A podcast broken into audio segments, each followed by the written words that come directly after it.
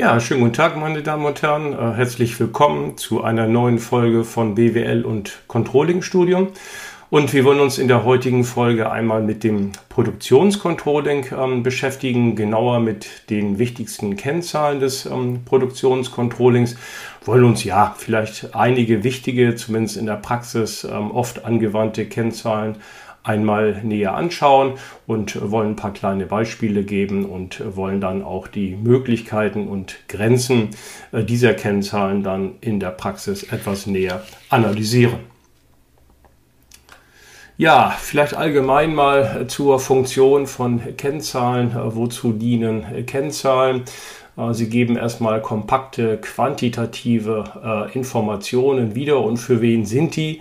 Natürlich äh, für diejenigen Personen, die dann in dem jeweiligen Unternehmensbereich ähm, arbeiten, also in der sachlichen Führung hier die Produktionsabteilung ähm, gemeint, aber sie dienen natürlich auch als Informationen für die organisatorische Führung, das heißt für die Leitung äh, dieses jeweiligen Teilbereichs des Unternehmens, aber auch für die Geschäftsführung und natürlich auch für das Controlling. Ja, Kennzahlen können im Grunde genommen eingesetzt werden in dem gesamten ähm, Entscheidungsprozess, äh, der damit äh, verbunden ist, mit den Dingen, die man sich genauer anschaut. Sie sind als Planungszahlen zu beurteilen, im Rahmen der Steuerung zu verwenden, aber auch ex post oder auch schon ähm, während des Prozesses als äh, Kontrollkennzahl. Ja, wenn wir uns den Produktionsbereich, wie jetzt in dieser heutigen Folge, etwas äh, näher anschauen, äh, wo werden Kennzahlen speziell eingesetzt? Also zunächst einmal im Rahmen der Zielbildung zur Problemwahrnehmung, ähm, zum Erkennen von Frühwarnindikatoren, aber auch zur Problemstrukturierung, wenn wir Kennzahlen zur Ursachenanalyse ähm, benutzen wollen. Ja, wir brauchen sie vielleicht auch zur Vorstrukturierung von Entscheidungsproblemen. Beispielsweise, wenn wir Kennzahlen als Einordnungskriterien anschauen wollen, wir brauchen sie auch zur Konstruktion von Lösungen, vielleicht auch insbesondere im Produktionsbereich, wenn wir Vorteilhaftigkeits- und Optimalitätskriterien für einzelne Maßnahmen dann uns näher anschauen wollen. Ja, was man mit Kennzahlen auch machen kann, und darauf möchte ich jetzt nur im Einzelnen kurz eingehen, dass man sie im Grunde genommen so ein bisschen einordnen kann und immer so ein bisschen schauen ähm, muss, äh, wie entwickeln sich äh, Kennzahlen, wenn ich eine Maßnahme im Grunde genommen einführe oder ich möchte Ursachen äh, analysieren, ähm, entwickeln sich dann die Beziehungen gleichläufig, also gehen sie beispielsweise alle gleich hoch oder gleich niedrig oder gegenläufig, einige, eine Kennzahl steigt und äh, die andere sinkt. Und mal ganz einfaches Beispiel, wenn ich hier beispielsweise meine Losgröße ähm, erhöhen möchte, dann verringere ich damit meinen Rüstzeitanteil und Ceteris Paribus natürlich nur aus dieser einen Maßnahme sinkt dann auch meine Kapazitätsnachfrage ähm, und damit auch die Kapazitätsauslastung. Das aber nur Ceteris Paribus, das heißt, wenn alle anderen Rahmenbedingungen konstant bleiben.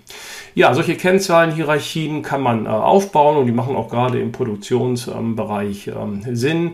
Bevor man aber dazu kommt, muss man sich natürlich die Kennzahlen im Einzelnen äh, näher anschauen. Und äh, die wichtigsten, wie gesagt, die haben wir für Sie jetzt einmal hier ähm, zusammengestellt. Wir wollen uns zunächst einmal mit zwei Kennzahlen ähm, beschäftigen, die sich ähm, mit dem Auslastungsgrad von Maschinen befassen. Äh, die eine dieser beiden Kennzahlen ist der Beschäftigungsgrad. Und äh, wie berechnen wir den? Indem wir die Fertigungszeit durch die geplante Kapazität dividieren und äh, dieses Ergebnis dann mit 100 multiplizieren und damit bekommen wir eine ähm, Prozentkennzahl. Der Beschäftigungsgrad bestimmt somit die prozentuale Höhe der Fertigungszeit zur geplanten Kapazität. Ja, was ist jetzt die Fertigungszeit? Die resultiert aus der Ist-Beschäftigung und stellt somit die effektive Produktionszeit dar. Wofür braucht man diese Kennzahl? Sie wird eingesetzt, um die Produktionsplanung optimal zu gestalten. Das bedeutet der Einsatz der Arbeitskräfte von Material und Maschinen, dieses Zusammenspiel eben halt, sofern es dann geht, so optimal wie möglich im Betrieb hinzubekommen.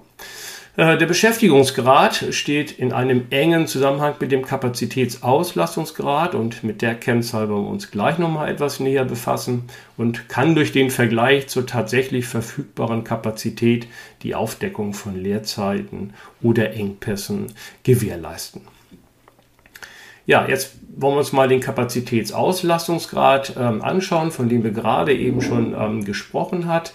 Ähm, der stellt nämlich die Fertigungszeit nicht in Relation zur geplanten Kapazität, sondern zur tatsächlich verfügbaren Kapazität und eben wieder mit ebenfalls mit 100 äh, multipliziert bekommen wir dann wiederum eine Prozentzahl. Der Kapazitätsauslastungsgrad zeigt damit das Verhältnis zwischen der angefallenen Fertigungszeit und der tatsächlich verfügbaren Kapazität an, die im, im, in der Praxis eben halt, leider muss man ja fast sagen, von der geplanten äh, Kapazität ähm, abweicht. Denn die tatsächlich verfügbare Kapazität berücksichtigt die ar arbeitsrechtlich mögliche Personal- und Maschinenkapazität sowie die technisch bedingten Stillstandzeiten. Damit drückt diese Kennzahl, nämlich der Kapazitätsauslastungsgrad aus, inwieweit die tatsächlich verfügbare Kapazität ausgeschöpft wurde und gibt insofern Aufschluss über die noch frei verfügbare Kapazität. Ja, wollen wir uns diese beiden Kennzahlen mal in einem Beispiel anschauen.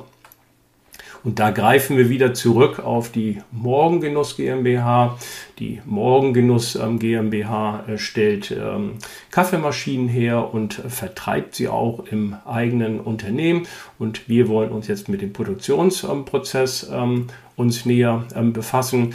Und wir haben hier zwei Fertigungsvorgänge, einmal Presse und dann darauf folgend die ähm, Montage. Bleiben wir mal bei der Presse. Da sind uns folgende Daten gegeben. Wir schätzen die geplante Kapazität in Zeiteinheiten auf 18.750.000.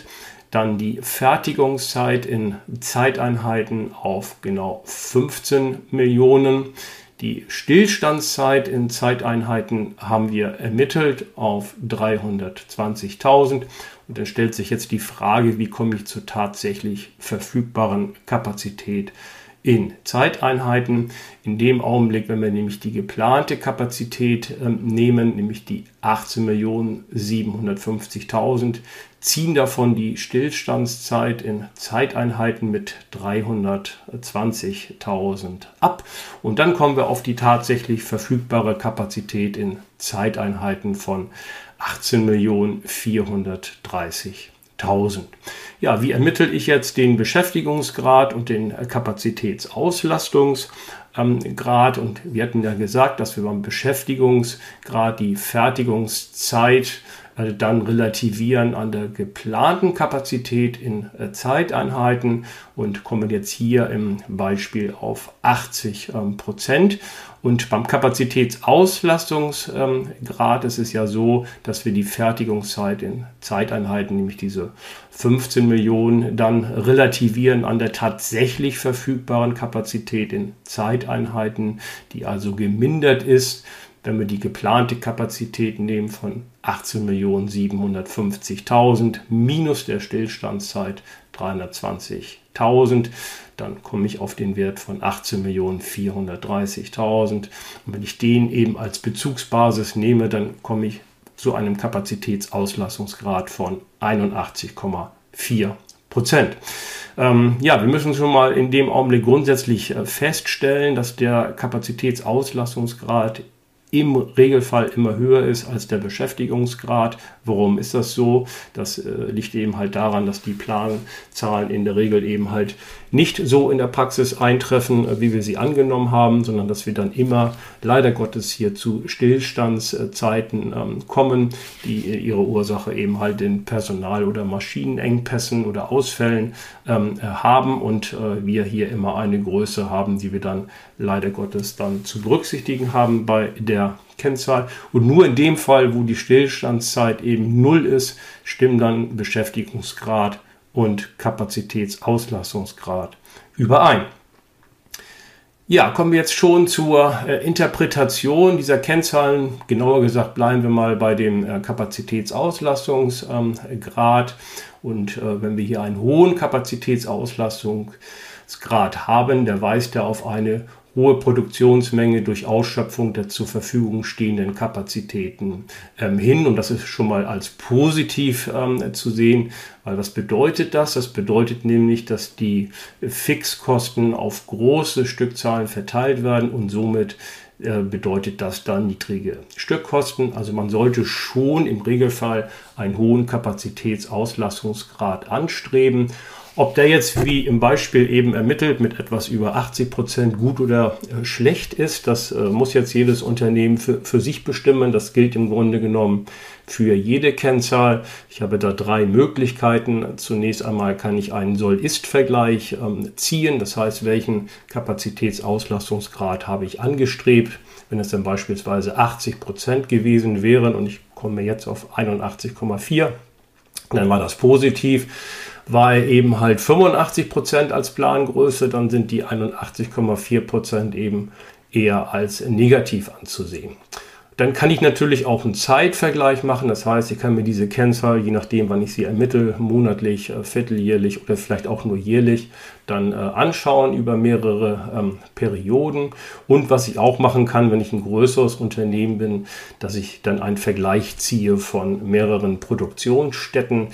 Wenn es möglich ist, kann man vielleicht auch auf Branchendaten nochmal ähm, zurückgreifen und mich dann vergleichen mit äh, der Konkurrenz, wobei das natürlich dann auch nur ein Durchschnittswert ist der anderen Unternehmen und ich mich nur schwerlich vielleicht mit anderen Unternehmen, auch wenn sie aus der gleichen Branche kommen, dann vergleichen kann. Ja, das gilt aber im Grunde genommen für äh, alle Kennzahlen und nicht nur für Kennzahlen im Produktionscontrolling. Ähm, so, wenn ich jetzt dauerhaft eine hohe Kapazitätsauslastungsgrad äh, habe, dann muss das nicht immer unbedingt positiv sein, sondern ich müsste dann vielleicht auch hier und dort mal Überlegungen anstellen, ob ich eine Neuinvestition in die äh, Maschine äh, tätige, insbesondere wenn sie schon mehrere Jahre gelaufen äh, ist und wir uns am Ende der geschätzten Nutzungsdauer ähm, befinden, dann sollte man überlegen, ob man nicht vielleicht schon vorher dann die Maschine ähm, ersetzt, bevor es dann eben halt zu Ausfällen kommt, die dann alters- oder technisch bedingt ähm, sind.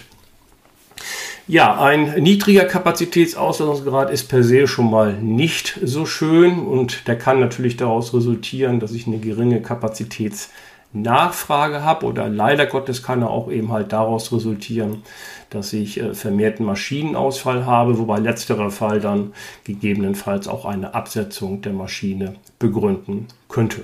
Ja, die Ursachen für ungeplante Stillstände haben wir eben schon erwähnt. Sie können aus fehlendem Material, Personalausfall oder auch aus längeren Rüst- und Wartungszeiten herrühren. Ja, kommen wir zur nächsten, äh, ja, ebenfalls sehr wichtigen ähm, Kennzahl äh, in der Praxis ist fast branchenunabhängig für produzierende Unternehmen. Das ist nämlich die Frage nach der Termintreue. Und die Termintreue kann ich auf zwei Wegen ermitteln, die beide gebräuchlich sind.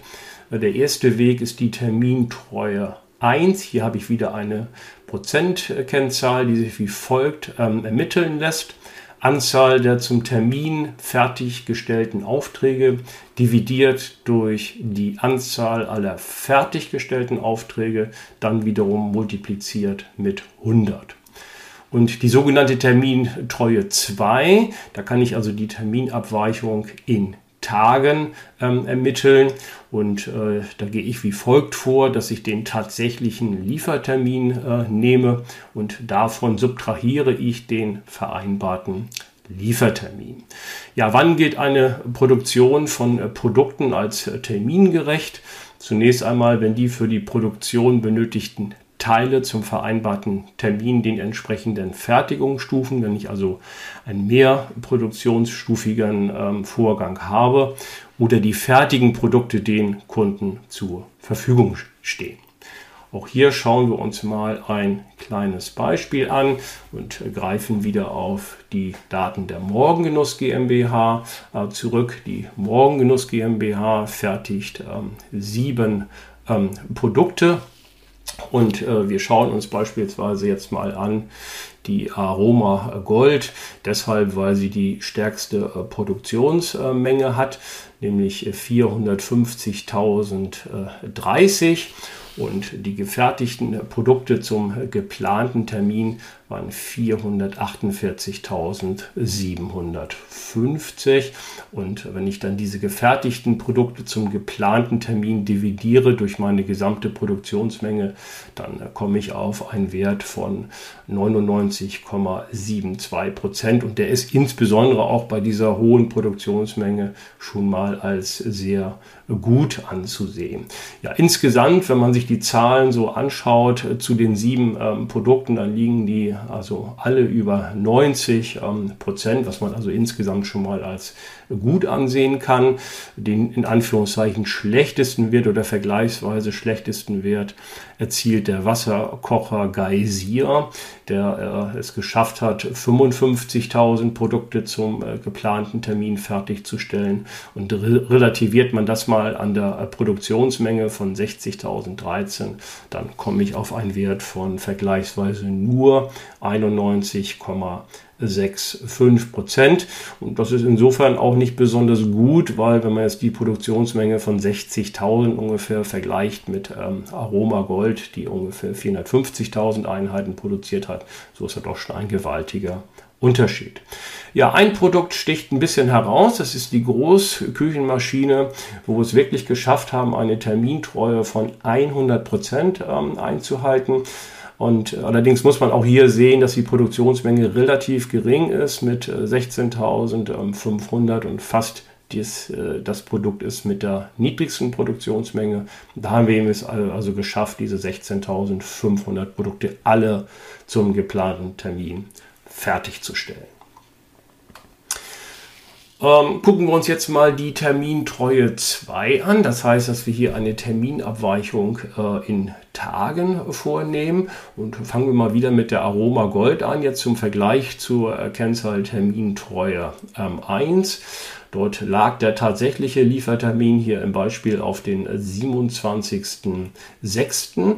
Der vereinbarte Liefertermin war allerdings der 20.06. Das heißt, wir haben hier sieben Tage äh, Verzug gehabt. Und wenn man äh, ein Freund der Prozentkennzahl ist, des besseren Vergleiches, dann kann man hier auch wie folgt vorgehen, dass wir die Terminabweichung in Tagen eben halt nehmen, diese Zahl 7 und die dividieren äh, durch die Durchlaufzeit äh, in Tagen insgesamt, die bei Aroma Gold bei 280 ähm, liegt. Und dann kommen wir auf einen Wert von 2,5 ähm, Prozent. Damit äh, liegt ähm, Aroma Gold äh, allerdings äh, nicht äh, vorne, sondern interessanterweise, wenn wir uns diese Kennzahlen für die sieben Produkte mal ähm, anschauen, ist der Wasserkocher Geysir, der ja bei der Terminabweichung 1, äh, also Termintreue 1, am schlechtesten abgeschnitten hat, vergleichsweise, schneidet hier am besten ab. Er hat nämlich nur eine Terminabweichung in Höhe von 0,77 Prozent.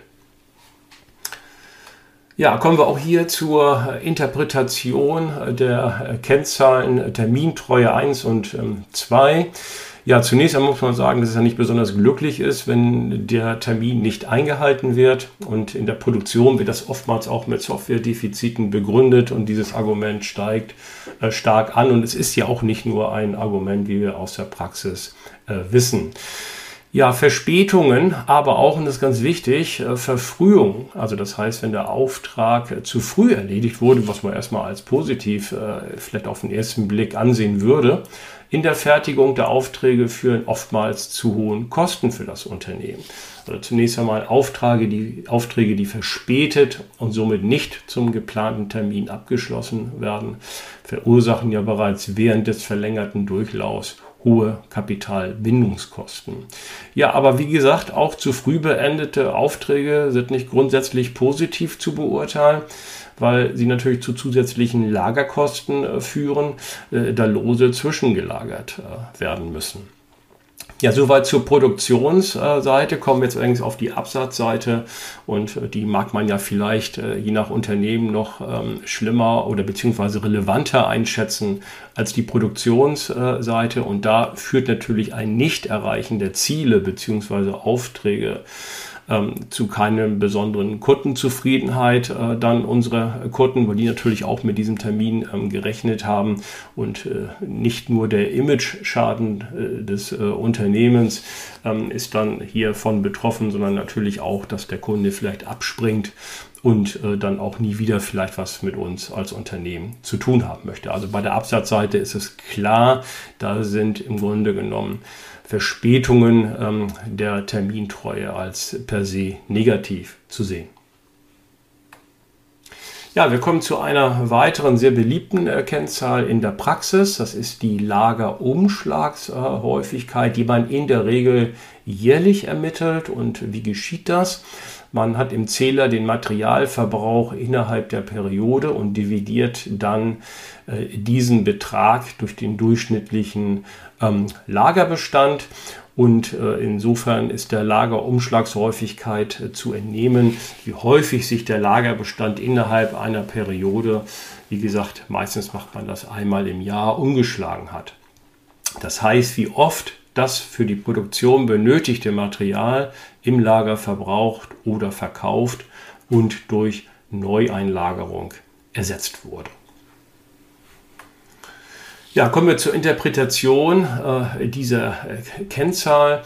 Ähm, zunächst bedeutet eine Reduzierung der Lagerumschlagshäufigkeit, dass die Lagerhaltung und damit die Kapitalbindung äh, zugenommen haben. Und das ist per se jetzt erstmal nicht äh, positiv. Von daher besteht ein, wenn nicht sogar das mögliche Ziel darin, eine hohe Umschlagshäufigkeit äh, zu erreichen, um eine Verkürzung einer Lagerdauer zu erreichen, die dann mit einer Senkung der Lagerkosten sowie des Kapitaleinsatzes durch Kapitalbindung einhergeht.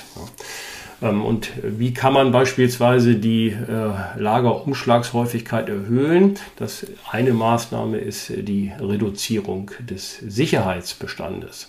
Allerdings muss man natürlich jetzt hier auch so ein bisschen aus Risikoaspekten ein kleines Fragezeichen dahin, äh, dahinter stellen. Geht das dann immer?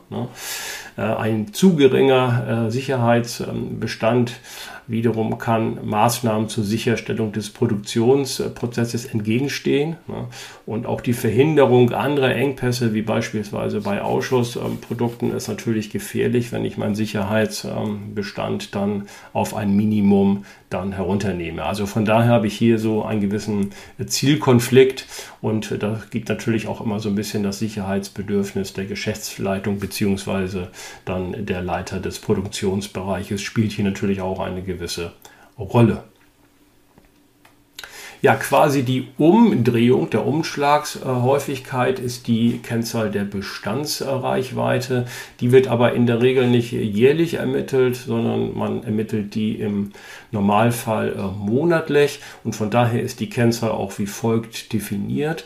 Bestand am Ende des Monats dividiert durch den durchschnittlichen Abgang pro Monat.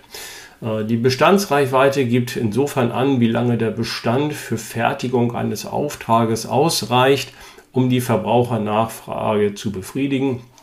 Wie gesagt, sollte diese Kennzahl monatlich ähm, erhoben werden, um Zeitvergleiche zum äh, Vormonat oder zu den Vormonaten, beispielsweise auch zu dem Monat des letzten Jahres zu ermöglichen. Ähm, sie sollte aber auch Quervergleiche zum Beispiel zwischen den Produktionsstätten, wenn ich einen größeren Betrieb habe, ebenfalls ermöglichen.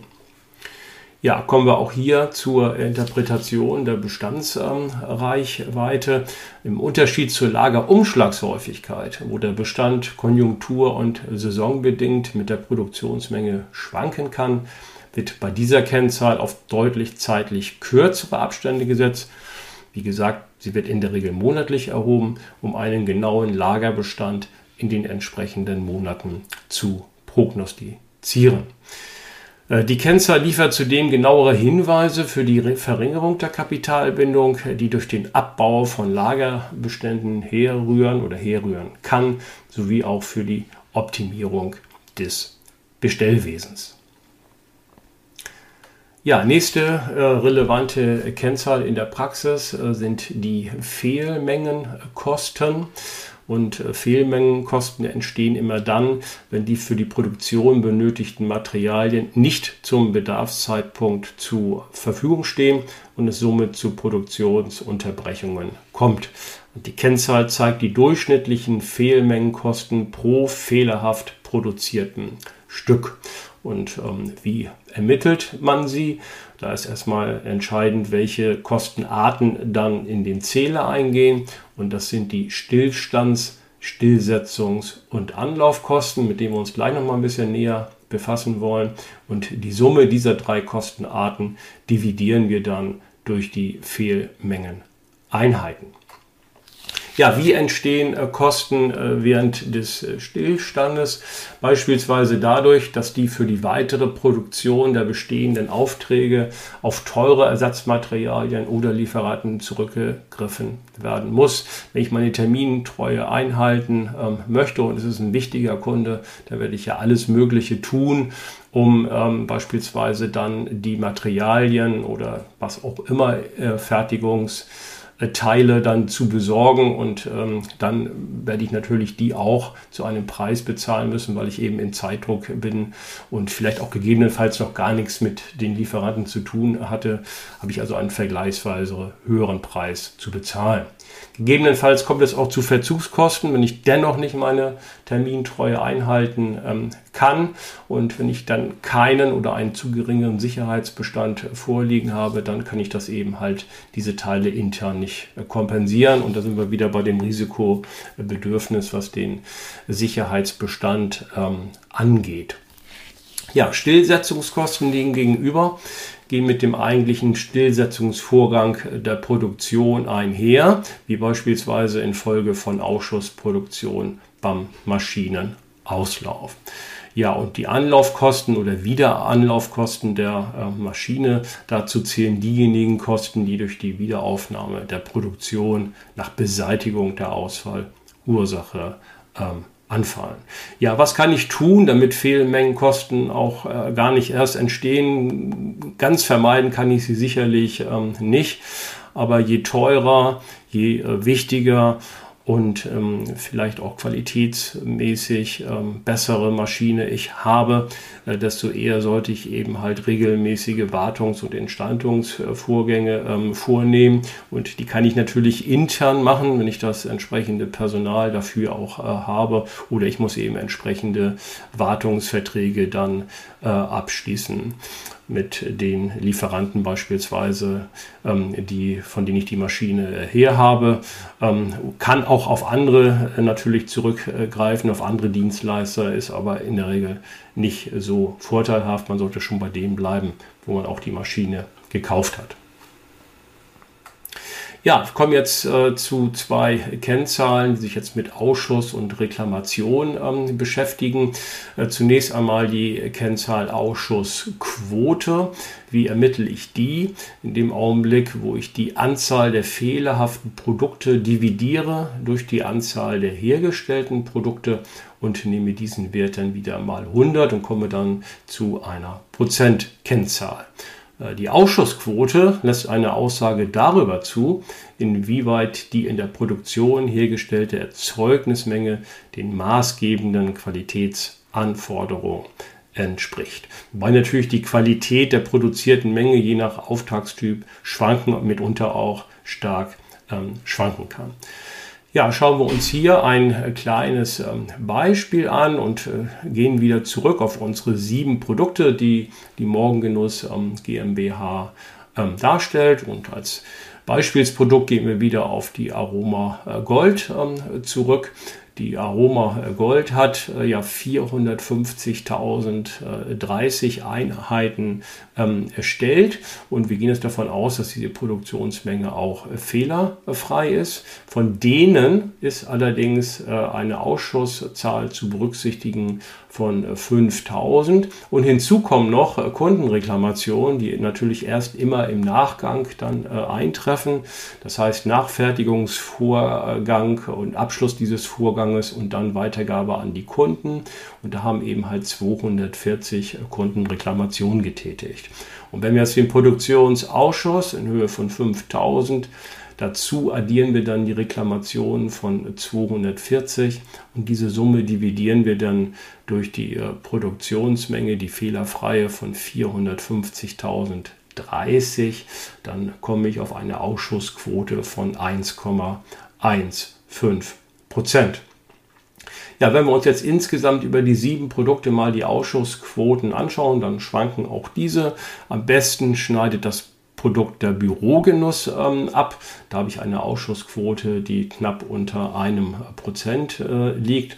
Und am vergleichsweise schlechtesten schneidet die Großküchenmaschine ab, bei der ich eine Ausschussquote habe von 3,65 Prozent. Wie gesagt, von allen diesen sieben Produkten der Morgengenuss der GmbH ist das der schlechteste Wert. Und wir erinnern uns übrigens auch noch daran, dass die Großküchenmaschine bei der Termintreue äh, 1 und auch 2 am besten abgeschnitten hat. Ja, kommen wir zur Interpretation. Äh, zunächst einmal ist natürlich eine hohe Ausschussquote, wie eben ja auch schon am Beispiel ähm, gesehen, als äh, negativ ähm, zu bezeichnen. Ähm, denn äh, während oder am Ende des Produktionsprozesses zu beobachten, müssen die Ursachen der Qualitätsmängel im Unternehmen ähm, behoben werden. Also von daher sollten wir also wirklich eine niedrige Ausschussquote äh, anstreben. Äh, bei Null wird man sicherlich nie landen, bei 0 Prozent. Ähm, wenn Sie dann allerdings äh, schon über 3% geht und das kann man natürlich dann auch nur wieder sich äh, anschauen im Zeitvergleich meistens, dann müssen wir auch schon so ein bisschen die Alarmglocken dann hier bei uns schrillen. Ausschussmengen ver verursachen Kosten bis zu ihrer Mängelentdeckung, welche umso höher ausfallen, je später ihre mangelnde Qualität erkannt wird. Und eine ansteigende Ausschussquote, also beispielsweise über mehrere Monate oder Jahre sehen, dass diese äh, Quote dann äh, immer mehr ansteigt, auch wenn das vielleicht nur kleine äh, Prozentwerte sind, die kann auf einen drohenden Maschinenausfall hindeuten. Und dann müssen wir uns diese Maschine mal genauer anschauen und im Zweifel müssen wir sie dann eben halt ersetzen oder einer aufwendigen Reparatur ähm, unterziehen. Äh, die Kennzahl gibt allerdings keine Auskunft über die Höhe der mit den Qualitätsmängeln verbundenen Kosten. Also wenn ich jetzt beispielsweise sage, ich versuche jetzt dagegen anzugehen, wie beispielsweise in dem, was wir eben genannt haben, dass wir also hier eine aufwendige Reparatur durchführen müssen einer Maschine, die eventuell fehlerhaft ist, dann sagt uns die Kennzahl nichts darüber aus, ähm, wie hoch diese Kosten dann ausfallen werden. Ja, die Produktreklamationsquote steht, wenn man so will, in Zusammenhang mit der Ausschussquote. Ähm, sie unterscheidet sich insofern nur dadurch, äh, dass der Zähler etwas enger definiert ist, weil ich dann im Grunde genommen den Wert der Ausschüsse hier bei der Berechnung äh, rausnehme und die Produktreklamationsquote rechnet sich dann nur durch die Anzahl der vom Kunden reklamierten Produkte dividiert durch die Anzahl der hergestellten Produ Produkte und diesen Wert dann wieder mit 100 multipliziert. Die Produktreklamationsquote gibt somit den Anteil der Produkte an der Gesamtproduktion wieder, welcher zwar im Rahmen der unternehmensinternen Qualitätsprüfung als fehlerfrei zu klassifizieren ist, allerdings vom Kunden reklamiert wurde. Und in dieser Kennzahl werden nur die Reklamationen betrachtet, die tatsächlich, wenn auch erst nach Rückgabe der Produkte erkannt, auf mangelhafter Qualität beruhen. Also in dem Beispiel der Aroma Gold würden wir dann im Grunde genommen hier nur die Reklamationen von äh, 240 waren es durch die Produktionsmenge von 450.030 Stück äh, dividieren mal 100 multipliziert haben wir hier also eine Produktreklamationsquote von 0,05 Prozent. Kommen wir zur Interpretation. Ähm, man kann natürlich jetzt versuchen, mit der Produktreklamationsquote auch Beziehungen zum Qualitätsmanagement äh, des äh, Unternehmens ähm, herzustellen. Wenn ich also hier mit hohen Werten zu tun habe, dann muss ich mir schon überlegen, was ich also machen kann, um mein Qualitätsmanagement ähm, zur, äh, zu beurteilen und hier auch Maßnahmen zu ergreifen, beispielsweise die Wartung und Reparatur von Maschinen und ähm, Werkzeugen vorzunehmen ähm, oder auch die verstärkte Qualitätskontrolle in deutlich kürzeren Zeitabständen, als ich sie bisher ähm, verfolgt habe. Ja, die letzten beiden Kennzahlen, mit denen wir uns befassen wollen, die sind dann mehr äh, finanzieller ähm, Art. Äh, zunächst einmal ähm, wollen wir uns die Unterhaltsintensität ähm, einmal genauer anschauen. Die Unterhaltsintensität einer Maschine ermittelt sich ähm, wie folgt. Ich nehme die Kosten für Reparatur und Instandhaltung, dividiere die durch den Wiederbeschaffungswert der Maschine und äh, multipliziere das wieder mit 100 und dann habe ich wieder eine Prozentkennzahl.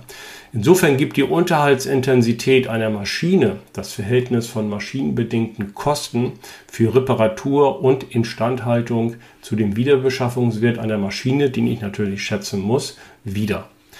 Die Kennzahl gibt Auskunft über die Qualität der Maschine oder Produktionsanlage sowie deren Kosten für Reparatur und Instandhaltung. Schauen wir uns auch hier ein kleines äh, Beispiel an und gehen wieder zurück auf unsere beiden Fertigungsvorgänge Presse und Montage. Ähm, für die Presse habe ich Kosten für Reparatur und Instandhaltung von 80.000 Euro. Den Wiederbeschaffungswert schätze ich auf 1.205.000 Euro. Und wenn ich dann die Kosten, also die 80.000 für Reparatur und Instandhaltung, dividiere durch den Wiederbeschaffungswert von ungefähr 1,2 Millionen, dann ähm, ergibt sich eine Unterhaltsintensität von 6,64 Prozent. Für die Montage gibt sich ein etwas äh, niedrigerer Wert in Höhe von 4,6 2 Prozent. Ja, kommen wir zur Interpretation äh, dieser äh, Kennzahl. Und die Kosten für Reparatur und Instandhaltung können sich neben allgemeinen Qualitätsaspekten auf noch bevorstehende Kosten für eine Maschine ähm, bestehen. Und äh, wenn ich eine hohe Unterhaltsintensität äh, habe einer Maschine, dann sollte das Unternehmen eine entsprechende Neuinvestition in Betracht ziehen, insbesondere wenn sich diese Kennzahl im Zeitablauf immer mehr ähm, erhöht. Äh, mit der Kennzahl äh, kann sich aber unabhängig davon ähm, auch leicht berechnen lassen, inwieweit Leasingverträge, natürlich einschließlich Wartung und Reparatur, dem Eigentumserwerb äh, vorzuziehen ähm, sind. Allerdings lässt die Kennzahl nicht die Ursachen der erforderlichen Reparatur ähm, erkennen. Ja, kommen wir zur letzten Kennzahl, mit der wir uns beschäftigen ähm, wollen, sowohl in finanzieller Art, aber auch insgesamt. Das ist nämlich der Investitionsgrad. Und der Investitionsgrad von Produktionsanlagen ermittelt sich wie folgt. Jährliche Investitionen in Produktionsanlagen dividiert durch jährliche Abschreibung auf Produktionsanlagen und das wiederum multipliziert mit 100 als Prozentkennzahl. Äh, der Investitionsgrad gilt als Indikator für die Substanzerhaltung der einem Unternehmen in Betrieb gesetzten Produktionsanlagen. Die Ermittlung erfolgt aus den getätigten Investitionen in Produktionsanlagen zum Verhältnis zu deren Abschreibung. Und insofern gibt die Kennzahl Auskunft darüber, ob in der betrachteten Periode in qualitativ hochwertige und damit langlebige Produktionsanlagen investiert wurde. Und äh, gerade bei dieser Kennzahl, wenn wir schon zur Interpretation kommen, ist es ganz wichtig, dass ich hier also Mehrjahresvergleiche äh, anstelle. Dann im Grunde genommen ist diese Kennzahl für sich erstmal absolut genommen nicht so aussagekräftig. Wenn ich sie allerdings über drei, vier, fünf Jahre dann ähm, mir anschaue, dann kann ich schon äh, gewisse Rückschlüsse aus den Werten ziehen. Ähm, zunächst einmal muss man aber sagen, dass per se ein niedriger Wert, welcher das dann auch immer ist, äh, dieser Kennzahl auf Substanzverluste äh, hindeutet. Und äh, die Substanzerhaltung kann gegebenenfalls mit Leasingverträgen über Produktionsanlagen zumindest kurzfristig ähm, erfüllt werden. Langfristig muss ich dann wieder prüfen, ob ich dann eine Maschine ersetze, beispielsweise durch eine neue oder weiterhin dann mit Leasingverträgen hier operiere. Ja, das erstmal ein kurzer Überblick über die äh, wichtigsten äh, Kennzahlen, die man äh, in der Praxis im Produktionscontrolling ähm, wiederfindet. Wie gesagt, das schon immer mal ähm, je nach Höhe und Art äh, des Unternehmens, auch als Branche, wird man hier sicherlich noch andere Kennzahlen finden, beziehungsweise die auch anders ähm, definieren. Aber ähm, zumindest hier wollten wir erstmal einen groben Überblick geben. Ja, kommen wir zum Fazit der Kennzahlen des Produktionscontrollings. Ähm, was ist positiv? Zunächst einmal die quantitative Darstellung vielschichtiger und komplexer Sachverhalte des Produktionsbereichs in konzentrierter äh, Form und ähm, habe natürlich auch hier einige Nachteile äh, noch, äh, die mal abgesehen jetzt von den Nachteilen, die immer auf Kennzahlen äh, zutreffen und die wir hier nicht aufführen wollen und uns nur mit den Nachteilen des Produktionsbereiches ähm, beschäftigen ähm, wollen. Ich habe zunächst einmal ein Außerachtlassen qualitativer Zusammenhänge im Produktionsbereich. Ja, was bedeutet qualitativ in diesem Zusammenhang? Wir können es natürlich auch interpretieren in Richtung Qualität, also die Qualität von Maschinen, technische Daten gehen zumindest hier in diesen Kennzahlen hier nicht mit ein. Die muss ich natürlich auch noch außerhalb ähm, dieser doch eher wirtschaftlich geprägten Kennzahl äh, dann noch erheben und vergleichen. Ähm, aber in erster Linie ist hiermit auch ähm, gemeint, äh, dass ich äh, den, die Leistung des Personalbereiches hier im Produktionsbereich äh, nicht, nicht abbilde oder auch gar nicht abbilden kann, wobei natürlich das Personal im Produktionsbereich Produktionsbereich genauso wichtig ist wie in anderen Teilbereichen des Unternehmens auch. Und wenn man sich jetzt so mal die technische Komplexität der Maschine, Maschinen im Zeitablauf so anschaut, so wird natürlich auch die Qualität des Personals im Produktionsbereich äh, immer wichtiger. Ja, die Vernachlässigung von Aspekten wie Arbeits- und Umweltschutz ist als zweiter, oder, ja, zweiter negativer Punkt hier ähm, anzumerken. Ähm, dann die gesetzlichen Anforderungen in Arbeits- und Umweltschutz, die steigen ja ähm, permanent. Ob das denn jetzt immer alles so wichtig ist im Unternehmen und relevant äh, ist im Unternehmen, ist jetzt mal eine ganz andere Frage. Aber ich habe das eben halt zu berücksichtigen. Und wenn ich mehrere Produkte fertige im Unternehmen und ein Produkt, ähm, ja, ich sage jetzt mal, leidet stärker unter Maßnahmen gesetzlicher Anforderungen von Arbeits- und Umweltschutz, dann äh, ist bestimmt, ist vielleicht ein bisschen unfair, wenn ich dieses Produkt mit den Kosten dann vergleiche mit Produkten, die diese Arbeits- und Umweltschutzmaßnahmen nicht in dem Ausmaß haben. Ja, die Leistungsseite der Produktionsabteilung bleibt äh, komplett unberücksichtigt in äh, diesen äh, Kennzahlen. Meistens gehen die immer auf die ähm, Kostenseite und die Leistungsseite, die generell immer schwieriger äh, zu messen ist als die Kostenseite, geht hier im Grunde genommen nicht mit ein. Das sind so Einschränkungen, die ich eben halt ähm, beachten muss, wenn ich meine Kennzahlen interpretiere. Und gehen wir nochmal auf den Anfang ähm, zurück, auf diese Kennzahlen in der Hierarchie. Ich muss mir also bei jedem Kennzahlen immer so ein bisschen anschauen, wie hängen die eigentlich miteinander zusammen. Und äh, Sie erinnern sich vielleicht an das Beispiel mit dem Sicherheitsbestand, den ich eben halt äh, haben muss auf jeden Fall. Aber wie hoch derjenige dann sein äh, muss. Das äh, hängt natürlich von vielen Faktoren ähm, ab. Ja, äh, zum Schluss äh, noch ganz kurz unsere Hinweise zu Übungsaufgaben und Material zum Produktionscontrolling. Wenn Sie an der Fernuniversität in Hagen bei mir studieren, dann äh, können Sie im Grunde genommen kostenlos ähm, auf das Material in meinen Moodle-Lernumgebungen zurückgreifen. Und ähm, wenn Sie äh, außerhalb der Fernuniversität in Hagen unterwegs sind, eben halt woanders studieren oder in der Praxis tätig sind, dann kann ich Ihnen die Bücher zum Unternehmenscontrolling und auch meine Übungsbücher zum Controlling ähm, empfehlen. Und äh, ja, wenn Sie sich die BWL sozusagen äh, spielerisch aneignen ähm, möchten, äh, dann äh, kann ich Ihnen unsere App BWL Champion ähm, empfehlen, wo Sie also nicht nur den Produktionsbereich, sondern im Grunde genommen alle Bereiche des Unternehmens ähm, dann wiederfinden und mobil, äh, digital und auch nachhaltig sich die Inhalte erschließen können. Ja, weitere äh, Videos ähm, finden Sie in unserem YouTube-Kanal BWL und Controlling Studium und äh, Sie finden alle diese Inhalte auch als Podcast auf die, bei den gängigen Anbietern wie beispielsweise Spotify ähm, und Sie finden uns auch ähm, auf den Multimedia-Kanälen LinkedIn, Instagram und Facebook wieder. Ja, wenn Ihnen das Video bzw. der Podcast ähm, gefallen hat, dann würden wir uns über einen Daumen hoch äh, freuen. Am besten ähm, abonnieren Sie äh, BWL und Controlling Studium, dann verpassen Sie keine Folge.